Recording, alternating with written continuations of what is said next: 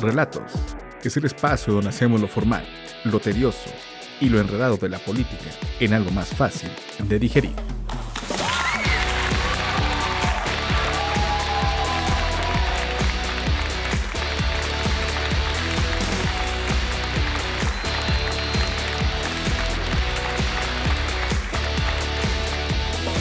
Bienvenidos una vez más a otro episodio de Relatos. Como siempre es un placer saludarlos y saludar a mis queridos compañeros. En verdad no saben cuánto los extrañé. Miren, yo solamente recuerdo que iba saliendo del estudio, de repente alguien me golpeó en la cabeza y me encerraron en un cuarto. Nada más me dijeron, el micrófono va a ser mío. Después de ahí ya no supe nada. Amablemente alguien abrió el closet donde estaba, que era el closet de limpieza, y pude salir y por fin ya estoy grabando aquí, pero apenas me estoy recuperando de ese golpe de la cabeza que recibí de alguien que me dijo que el micrófono ahora iba a ser de él. Y pues no he escuchado los demás programas, no sé quién lo ha conducido, pero pues ya sabré quién fue y que y también se me hace muy raro que hoy, hoy no está nuestro querido DT, ¿no? Pues precisamente el DT te ha ido a buscar a Panamá o no sé dónde andabas en Perú. Oye, porque no mira, sé, mira, eso, yo, yo me eso de tu salida del fue un closet. complot, ¿eh? No, no, no, mira, eso de tu salida del closet, o sea, muchas felicidades. Pero pues al final tenemos fotos que decían otra cosa, ¿eh? Miren, yo, yo sé que eso fue un complot porque yo, miren, a mí me dieron un golpe en la cabeza, ya no supe nada. O sea, yo ahí, yo no supe nada. Yo, yo es solamente del, del golpe tan fuerte que, que me dieron en la cabeza, yo, yo me veía en una isla paradisiaca, reflexionando sobre mi ser y muchas cosas de, de- de la vida. Y, y ya después, ya cuando vi, ya estaba ahí. en No, el- no, nada ese de eso, de traidor. Te fuiste a, te fuiste a tu viaje de Con la misma ropa. No, ya, olvídalo. Aquí platicaron y inclusive comentaron de unas fotos de amigo donde andabas de viaje por partida doble. Yo creo que, eh, yo creo que ese fue un Photoshop, ¿sabes? Creo que ha sido un Photoshop para, para desprestigiarme. Pero yo les juro que alguien me, alguien me golpeó en la cabeza fuerte y me dijo, el micrófono va a ser mío. Y, y no sé, no sé. Yo creo que tuve como una experiencia cercana a la muerte porque de tanta sangre que, que me salió, este, yo vi un túnel de luz. Y, y pude experimentar otras cosas, ot- otras experiencias sobrenaturales. Bueno, no sobrenaturales, muy naturales, pero no de este nivel de conciencia.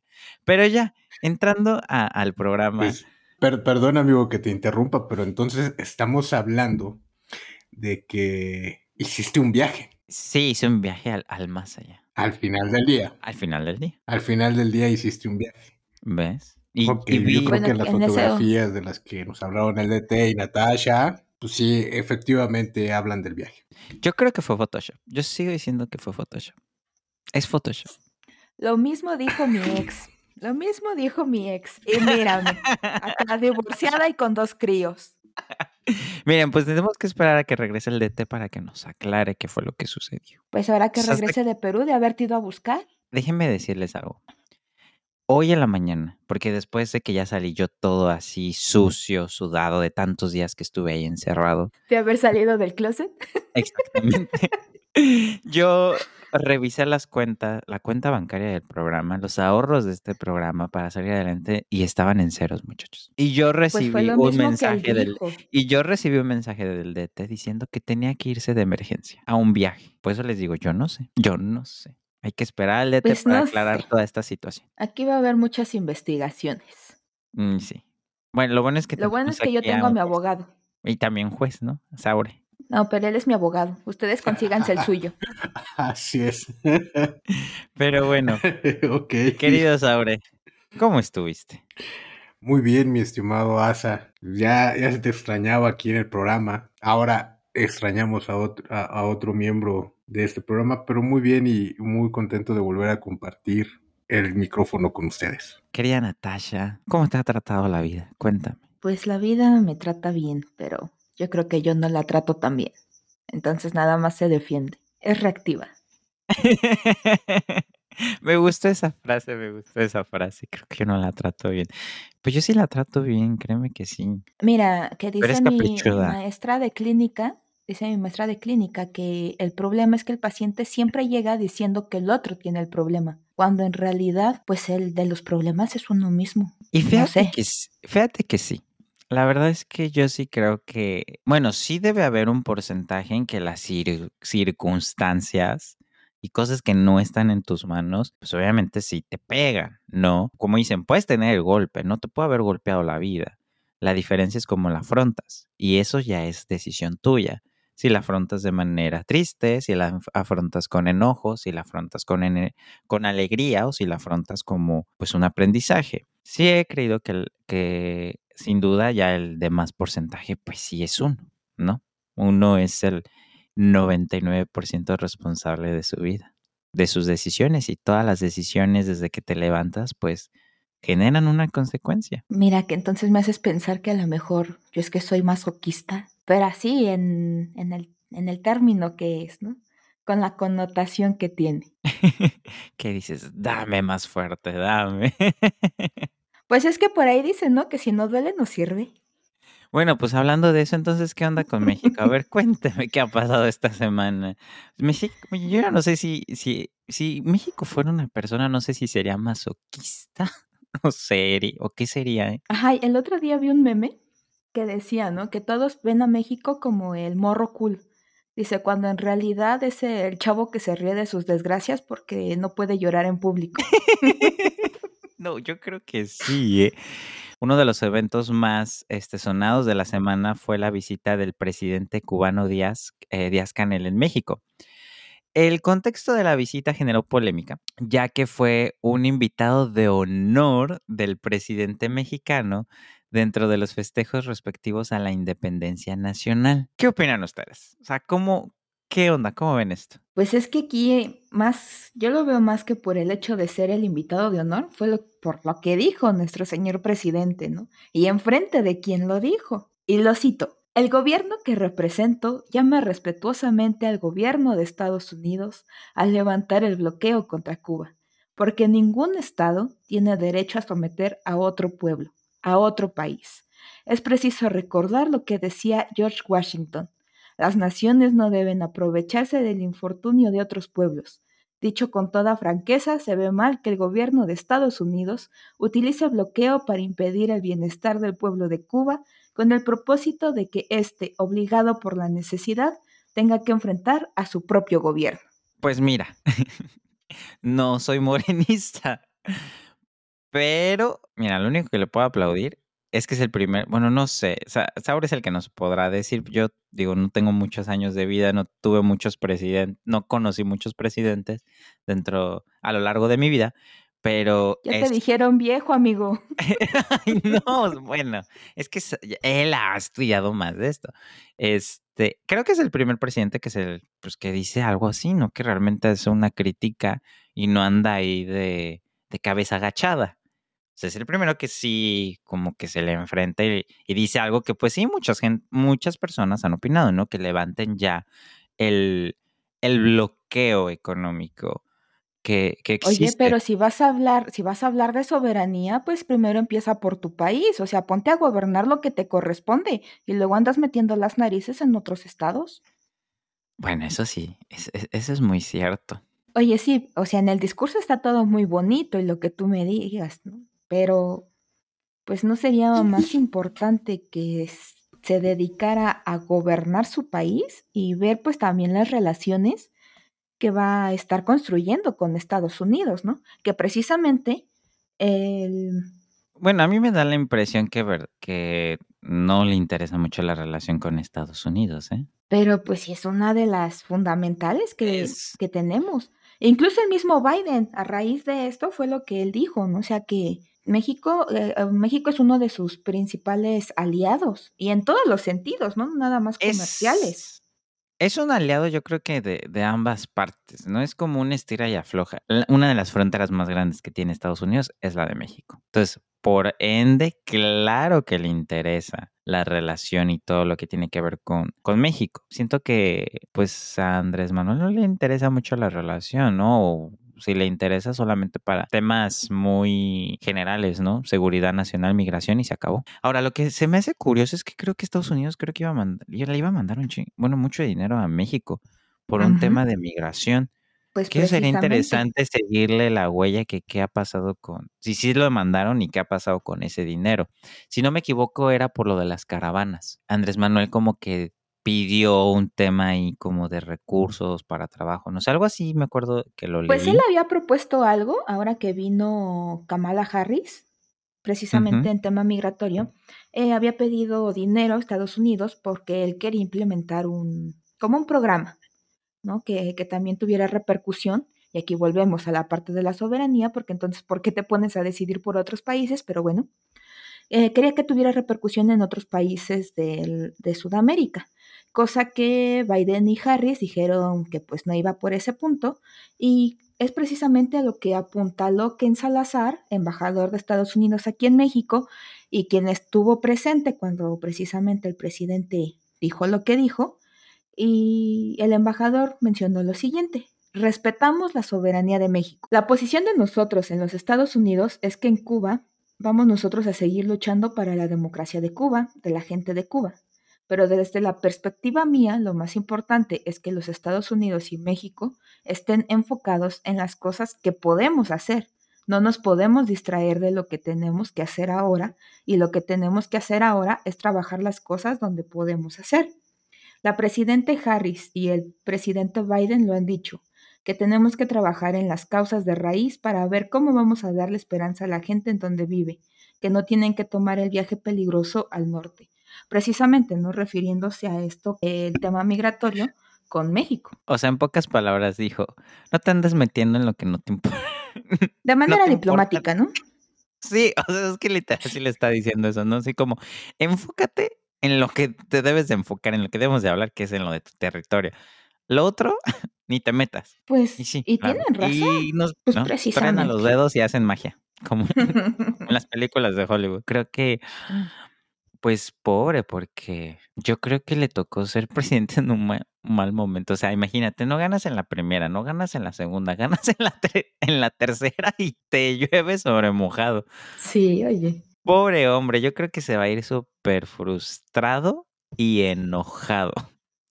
Porque No, la circunstancia. ¿por qué? ¿Por qué si canceló el proyecto del aeropuerto en Texcoco y está haciendo su aeropuerto en Santa Lucía? ¿Por qué si está haciendo su tren allá en la Riviera Maya tumbando un chingo de arbolitos? Yo me iría feliz. No, porque el contexto y todo lo, lo que vi, o sea, lo que está ahí, lo que viene, no le va a permitir la- generar la percepción que él quiere. O sea, para cuando él deje el poder, el país no va a terminar Dude, de salir pero de él toda tiene esta otros crisis. datos. Él tiene otros datos, o sea, Que cuando insisto. empiece el otro, yo siento que cuando empiece el otro sexenio esos datos van a cambiar mucho. No, pues, Mm, Dime, dime. no, no sé. Te digo, o sea, si yo fuera él, yo me iría feliz, ¿no? Porque al, al- al final es lo que él dijo, ¿no? Que estaba feliz, feliz, feliz, como los mexicanos. Entonces, Yo siento que no sé cómo, cómo dicen la historia, no sé si le va a hacer justicia. Yo digo que no. Mm, mm, no la va a hacer, ¿eh? Creo que le tocó un muy mal momento. Los astros ahí no se alinearon a su favor. es que Es su que hasta ascendente parece estaba en una... Mercurio retrógrado. Así es, yo creo. No, es que sabes que yo hasta luego digo, hasta parece broma y maldad del PRI y del PAN, ¿no? Decir, no, espérate, espérate, espérate, que sea presidente en, este año.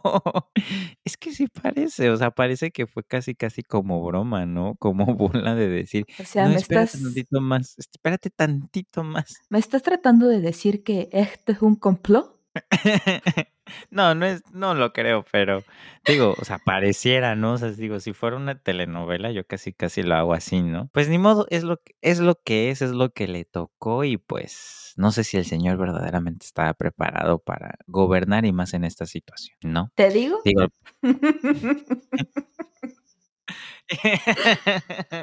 ya con tu risa lo dices todo. Yo lo único que les digo a que nos estén escuchando es que en verdad pongan mucha atención porque el la siguiente elección presidencial es muy importante. Tengan en cuenta quién va a rescatar a este país. ¿Quién lo va a levantar después de la crisis económica, de la crisis de la pandemia? ¿Quién tiene la capacidad de hacerlo? O sea, creo que es una pregunta que en verdad deben de tener todos y que la deben de meditar. Sin duda es importante que nos empecemos a cuestionar eso. ¿Quién puede? ¿Quién tiene la capacidad? Pues es que, ahí está canijo, amigo, porque luego uno se va por las credenciales y mira que los que tenían buenas credenciales en este periodo de tiempo, pues resulta que la neta no la han armado. Pero ¿sabes dónde yo creo que puedes ver las credenciales en lo que han hecho? ¿Cómo han sido sus gobiernos? O sea, yo sí creo que sí tiene que ser alguien que haya gobernado antes o alguien que mínimo haya tenido un muy buen ejercicio en el poder. O sea, alguien que digas, bueno, este sí le piensa, ¿no? Este sí le gira, esto ha hecho, ha hecho esto, trae este proyecto. Creo que sí es importante. Ahora, lo que no sabemos es quiénes son los que se van a presentar, ¿no? Hay por ahí un rumor de que puede ser un empresario. ¿Cómo le irá al país siendo gobernado por un empresario mexicano? Vamos a ver a qué le apostamos, ¿no? Porque se puede perfilar, como tú dices, pues empresarios, mujeres, jóvenes y pues a ver a qué le apuestas, ¿no? Fíjate que yo veo también una sorpresa por ahí con Movimiento Ciudadano. Oh, sí, sin duda. Nada menos ahorita este Samuel García que todavía no entra en funciones y ya va a empezar a, a, llevar a niños a Estados Unidos para vacunar. Y es lo que te decía, ¿no? O sea, obviamente dicen que en esta vida nadie da nada a cambio de a gratis. Y estoy de acuerdo. Pero pues siempre si puedes sacar algún provecho de alguna relación, sobre todo en este tipo que es la política, pues la verdad adelante. Pues sí, pero bueno, creo que ya nos fuimos mucho al futuro, hay que regresarnos un poquito. ¿Quién es nuestra invitada del día de hoy? Bueno, pues te cuento. Nuestra invitada del día de hoy es una joven oaxaqueña, jovencita de 25 años, licenciada en Derecho por la UNAM, y su pasión por la defensa de los derechos humanos la llevó a fundar Basta Racismo MX, organización de la que actualmente es directora. Y pues, sin nada más que agregar, con ustedes, Montserrat Ramos. Muchísimas gracias a ustedes por la invitación. Estoy muy honrada de estar aquí hoy. Bueno, pues qué bueno que, que pudiste estar aquí con nosotros. Y pues para empezar a, a, hablar del tema, cuéntanos, ¿qué fue lo que te motivó a incursionar en todo esto de los derechos humanos? Son muchas cosas. Creo que desde niña me ha interesado mucho involucrarme en, en, lo social y me he sentido como con esa esas ganas y como con el sentido de, querer cambiar las cosas porque pues me molestan mucho las injusticias porque quiero que haya realmente un cambio en, en, mi comunidad, a mi alrededor, etc. Y bueno, yo estudié derecho, entonces una de las cosas que me inspiró de alguna forma a estudiar derecho fue que quería ser parte de un cambio, pero eh, no quería saber nada en un principio como de política ni nada y creí pues desde, desde mi, mi, mi, poco conocimiento en leyes que a través de, del derecho iba a poder hacer muchos cambios desde la estructura de derechos humanos que existe actualmente. Entonces, pues básicamente es eso, siempre me han importado como, como las, los hechos sociales el ser parte del cambio, el, el traer algo justo y el que cambien las cosas porque hay muchísimas injusticias. Entonces, básicamente es como, como lo que más me, me ha interesado todo este tiempo. Y, y, soy, soy prueba de eso, ¿no? O sea, te conozco en persona y sé que precisamente siempre haces esto, ¿no? Por, también por defender a los demás. Hablando justamente en materia de derechos humanos, háblanos un poquito sobre Basta Racismo MX, cómo surgió, quiénes lo conforman, de qué va el proyecto, qué hacen, todo. Surgió de una forma eh, el año pasado, eh, como por el último lunes de la Guelaguetza, eh, tuve ahí una cuestión con una persona en redes sociales. fue, tuve, fui víctima de una agresión en redes sociales, pues muy, o sea, discriminatoria y pues muy racista. Y esa, pues esa experiencia que tuve en ese momento me, me hizo querer hacer algo distinto y querer como cambiar las cosas porque estaba muy enojada con, no con la persona, sino como con el acto en sí.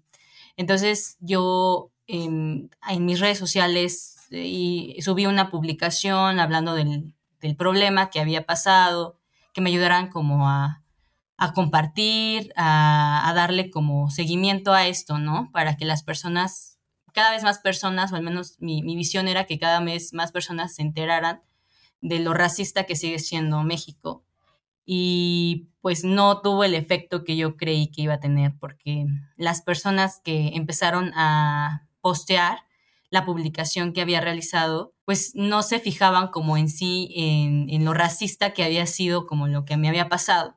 Era como de, ay, pobre Montse, le pasó esto, quiero apoyarla y voy a empezar a, comentar, a publicar, a, poner en otras redes, pero básicamente como desde, desde la empatía, pero hacia mi persona, ¿no? Y yo estaba como muy, muy estresada porque, porque de hecho hasta eh, quería cerrar mi Facebook, mi Instagram, todas mis redes sociales porque estaba muy, muy estresada. Jamás me, bueno, ya me había pasado en otras ocasiones, pero no tan fuerte, no tan cerca. Entonces, pues lo que hice fue platicarlo con una de las personas que más me ha apoyado siempre y que admiro muchísimo y que es como mi precursor en la lucha social, mi papá. Y pues mi papá, o sea, hablaba conmigo y me decía, oye, pues es que tienes que hacer algo, ¿no? O sea, saca pues todo, toda esa, toda esa furia que tienes como contra el sistema en sí, pues canalízala en una forma pues distinta, o sea, enséñale a las personas o enséñale a esa persona al menos. Esto es parte de algo más grande, ¿no? Entonces, la verdad es que estuve pensándolo mucho esa noche y un 22 de julio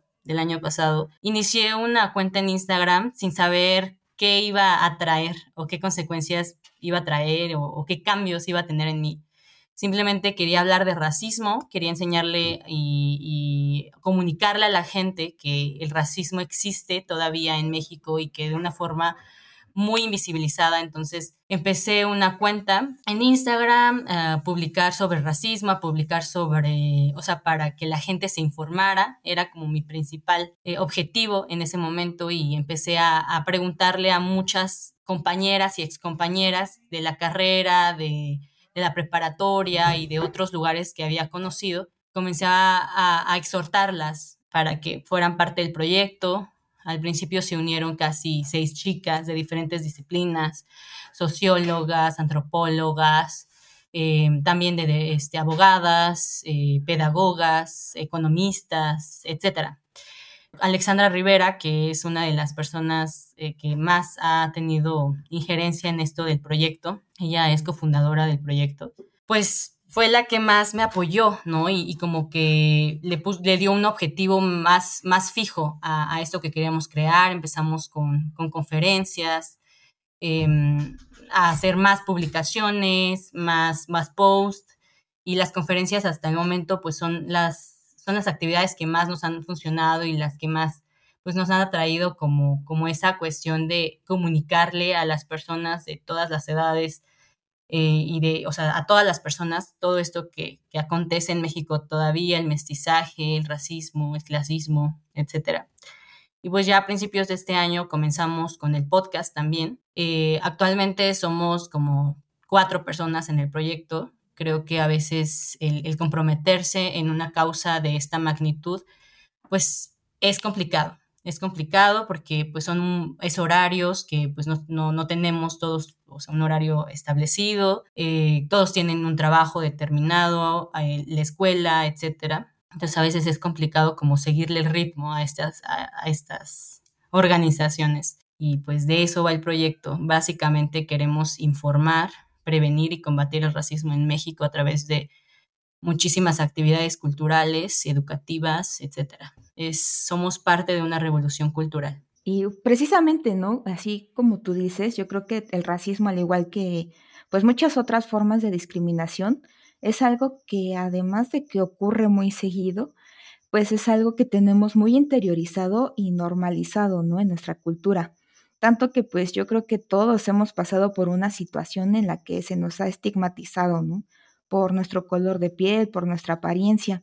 Y precisamente hablando de esto, eh, me gustaría que nos hablaras un poquito sobre el racismo y la criminalización. Pues sí, yo creo que debido a lo internalizado que tenemos el racismo, porque el, el racismo actúa desde, o sea, desde el ego de los seres humanos que siempre ha existido, del querer ser superior a otro y el justificar esa superioridad, pues nace esta idea de la raza y por ende el racismo, ¿no? Entonces, pues la, como se ha comprobado en muchísimas ocasiones, pues la raza no existe, somos 98, 99% similares y solamente lo que nos diferencia de los otros y es solamente el 1% de nuestros genes nos hace diferentes, ¿no? Y que nos hace de una tonalidad distinta, con rasgos físicos distintos, etc. Entonces, pues mucho de ello, de la raza, de la racialización que existe, eh, tiene consecuencias o ha tenido consecuencias en esta justificación de parte de, del sistema de tener como, o sea, de tenerle miedo a ciertas personas. Creo que en, en aquí en México tenemos como, como esa misión de empezar a hablar más sobre las estructuras y, los, las consecuencias estructurales que ha tenido el racismo. Eh, en Estados Unidos, por ejemplo, que nos lleva la de ganar en esto del activismo antirracista, pues sí se ha hablado acerca de, de la relación que tiene el capitalismo con el racismo y la criminalización que existe detrás de ello. Eh, hay un documental muy bueno que yo les recomiendo, se llama este, Enmienda 13, está en Netflix. Eh, habla, hay muchísimos activistas, entre ellos Angela Davis, que es una de las pioneras que más, más admiro en esto de la lucha antirracista, que nos habla acerca de cómo em, la, la, criminalización, la cárcel, lo, el punitivismo, es como una evolución de la esclavitud en sí. En Estados Unidos, pues eh, llega esta situación de la libertad y de la abolición de la esclavitud de una forma distinta. Y las personas, los los, los hacendados, etcétera, tenían que, debían tener una forma en la cual justificar el hecho de, que el trabajo que les practicaban o hacían las personas racializadas, las personas de color, eh, era justificación, ¿no? Era, o sea, como el trato que tenían era justificación de que tenían que pagar algo, que estaban adeudados, que tenían una deuda con ellos. Y es como, como el cambiar una figura que ya estaba establecida por muchísimos años, la esclavitud, en un sistema, o sea, judicial, ¿no? O sea, como el hecho de que los metían a la cárcel por cualquier cosa, porque se ha justificado a través de la ciencia, etcétera, se ha tenido como como mucha justificación y mucho respaldo científico en esta cuestión racista.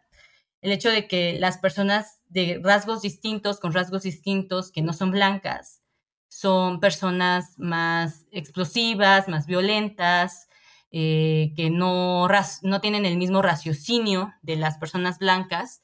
Y pues básicamente era como de, o sea, la, las leyes y todo eran, eran blancas, eran hegemónicas y siguen siendo hegemónicas y le siguen dando la razón a las personas que consideran el sistema más civilizadas, ¿no? Entonces, em, la criminalización va mucho de ello, del querer justificar y como en, un primer momento como encerrar a lo que no encaja en, lo en el Estado, porque el Estado pues tiene figuras muy hegemónicas, muy blancas, no va con lo, con lo que o sea, no, va con, con, lo que cree el sistema que es lo correcto, ¿no?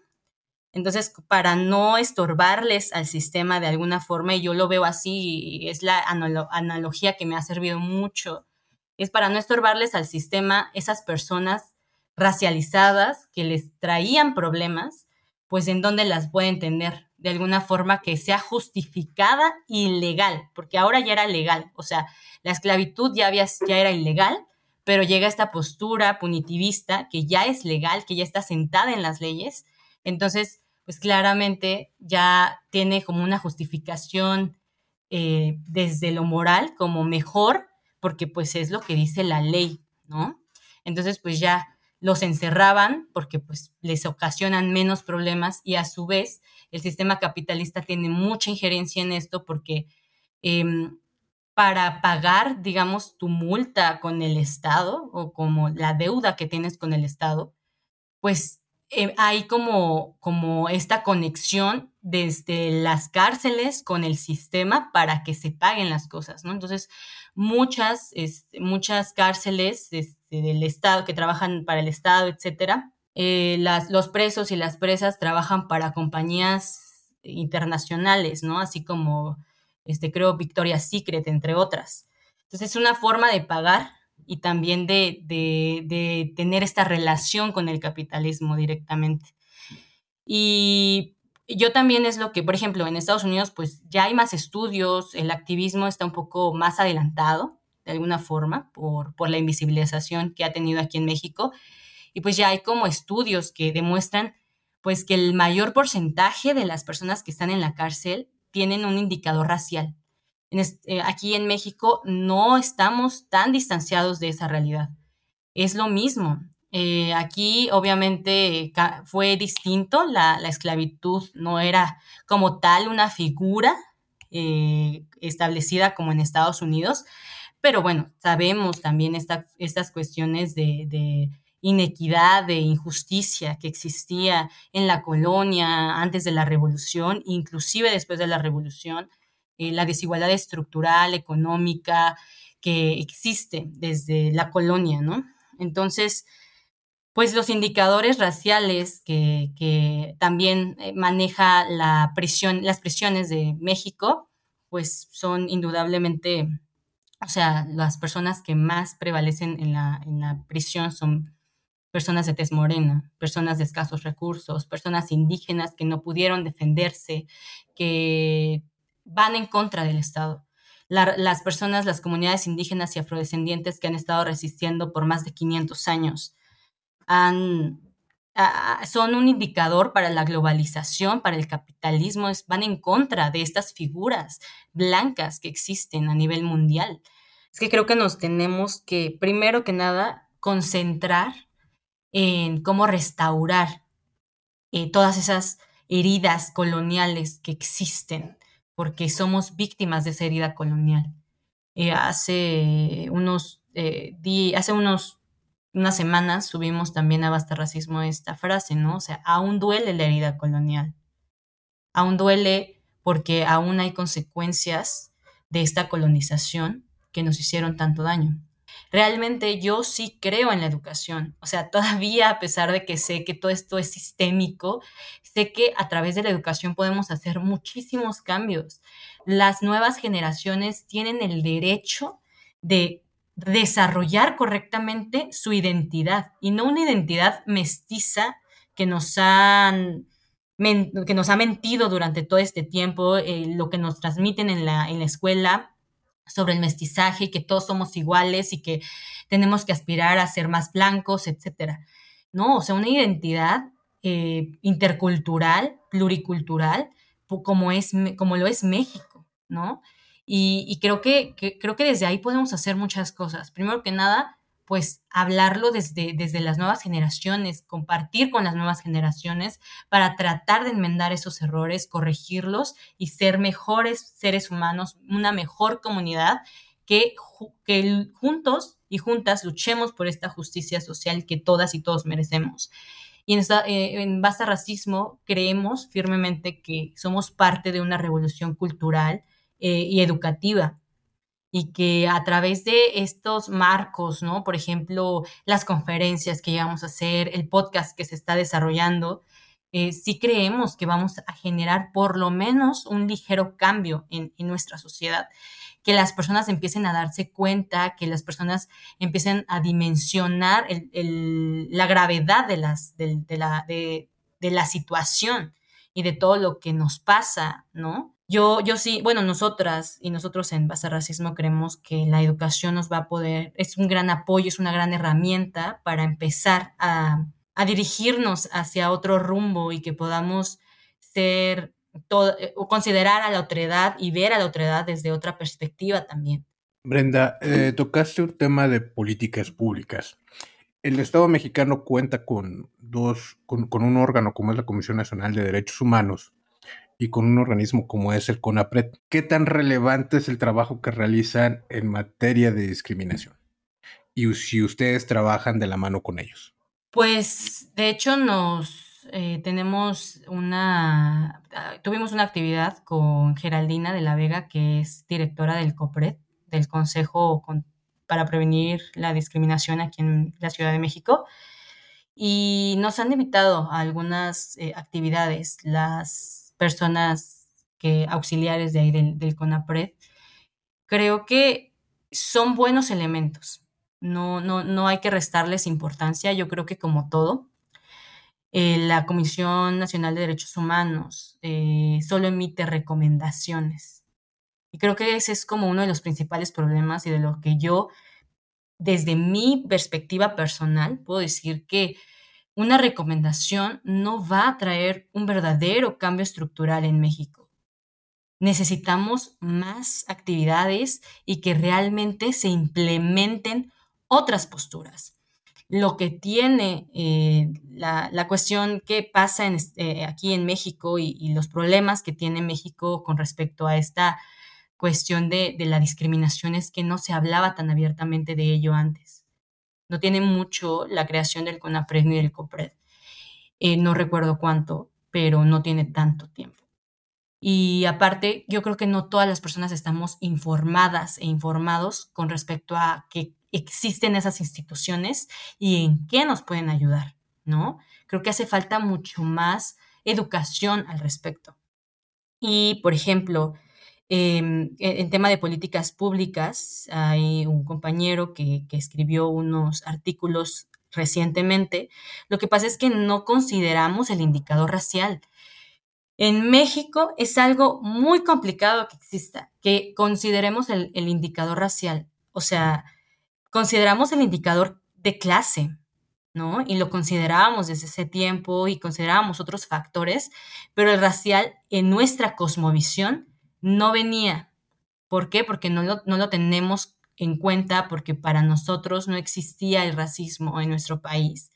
Y creo que es hora y es momento de que, como ya se empezó a hablar del tema, como ya abiertamente se sabe más, pues de que consideremos esa, esa cuestión racial, esos indicadores raciales también en la, en la cosmovisión de las, de, las nuevas políticas públicas que se avecinan.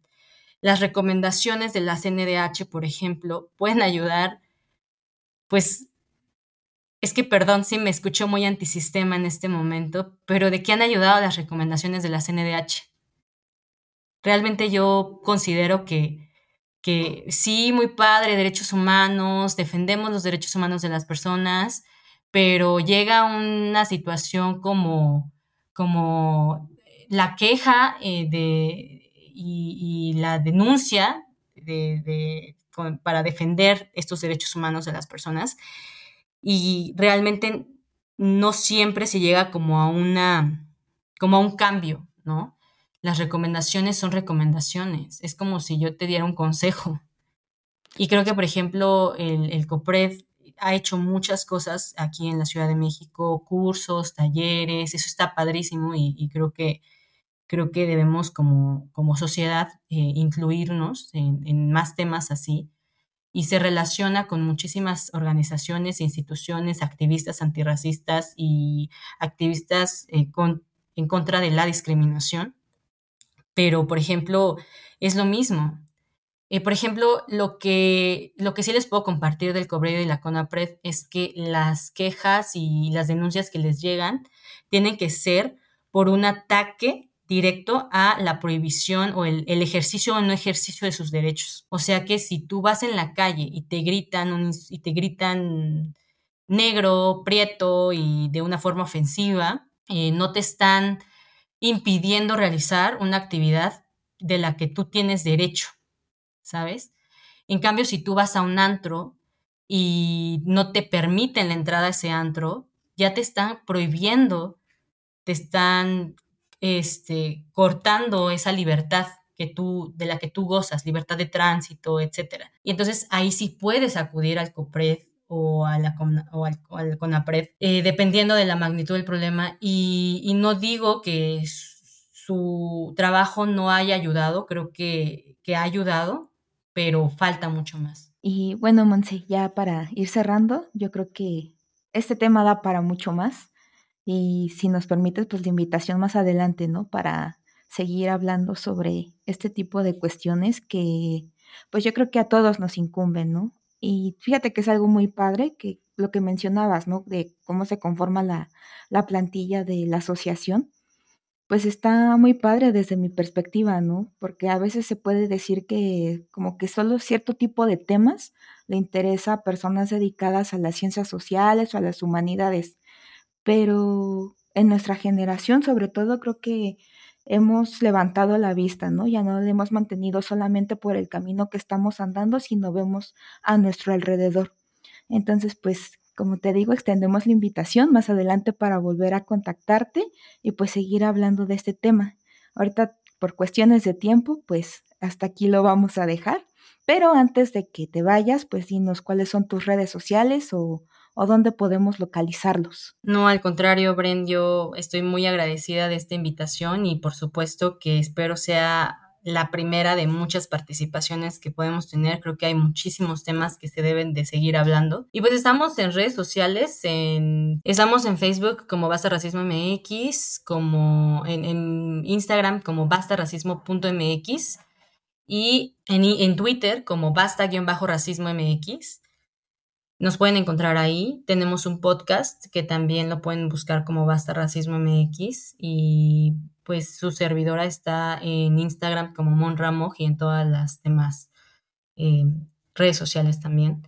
Y pues no sé, eh, son, hay muchísimas conferencias, hay muchísimos talleres, de repente vamos a implementar más cosas y el podcast está muy bueno. Les recomiendo que, que escuchen el podcast y que nos manden los comentarios que, que crean necesarios también. Y de verdad, nuevamente, muchísimas gracias por esta invitación y, fue un placer y eh, ojalá podamos volver a contactarnos para platicar sobre más temas.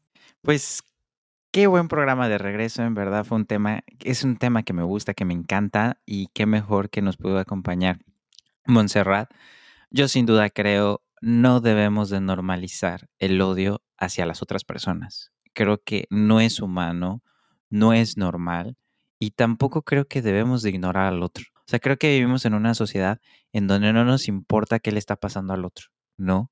Y a veces, aunque no nos estemos dando cuenta, estamos pisoteando al otro. Entonces, yo creo que eso es importante, ¿no? No ignorar las necesidades, los problemas de las otras personas, ser más empáticos, pero sobre todo no normalizar el, el, odio. Quería Natasha, ¿dónde nos encuentran? ¿Dónde nos pueden escribir y dónde te pueden escribir? Eh, por parte del programa pueden mandarnos un correo electrónico a relatosmx.2021.gmail.com y a mí, como siempre, me pueden seguir en Instagram como brenda.r.díaz. Queridos Aure, ¿dónde te pueden encontrar?